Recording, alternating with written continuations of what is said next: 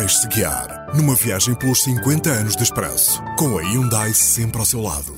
When we've been told we're not ready, or that we shouldn't try, or that we can't, generations of Americans have responded with a simple creed that sums up the spirit of a people. Yes, we can. Yes, we can. Yes, we can. Wicked. Wicked, wicked, wicked.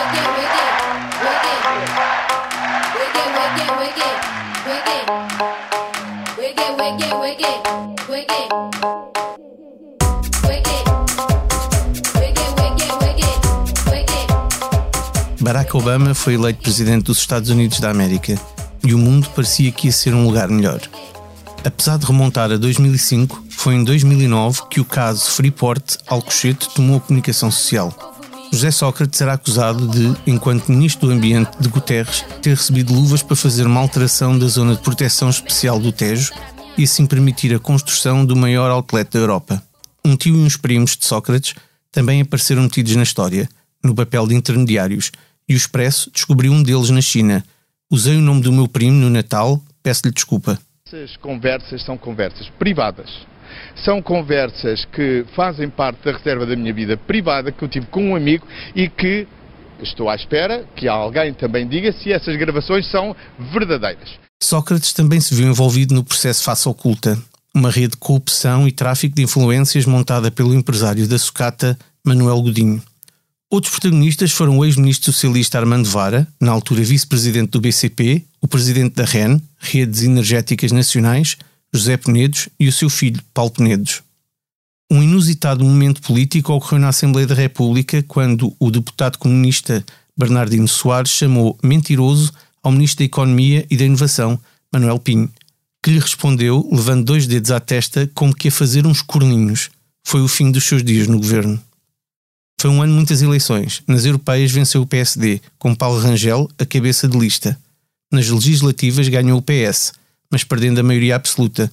A derrota do PSD levaria à troca do seu presidente, saindo Manuela Ferreira Leite e entrando Pedro Passos Coelho.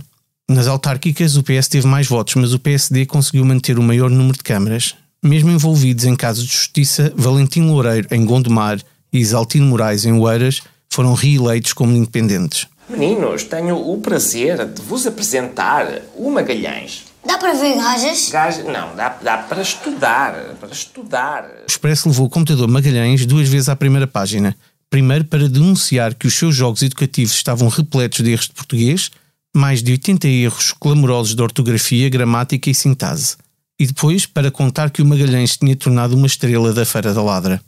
Em 2009, o mundo defrontou-se com uma pandemia de gripe A, que vista hoje parece um ensaio para o que iria acontecer uma década depois. A Organização Mundial da Saúde elevou hoje para o máximo o nível de alerta para a gripe suína. A doença atingiu a condição de uma pandemia. Lia-se na primeira página. Associações patronais já mobilizaram gabinetes jurídicos para contestar pagamento de salários em casos de fecho para evitar contágios.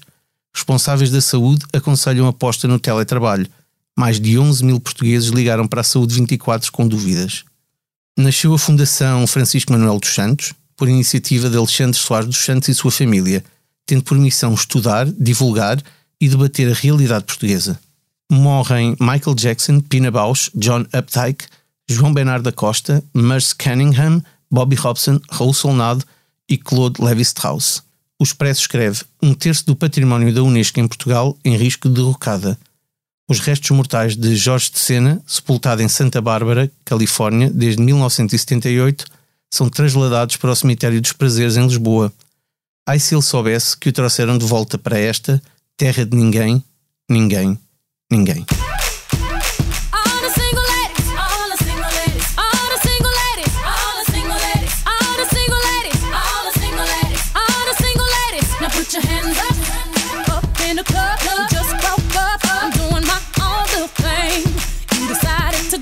And now you want to trip 'cause another brother noticed me.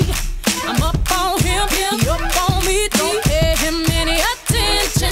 Just my tears, tears. Esta foi uma viagem carregada de energia Hyundai. O podcast 50 anos de Expresso. conta com o patrocínio da Hyundai, a marca que abraça a mudança para garantir um mundo melhor às gerações de amanhã. Hyundai, mudamos o futuro.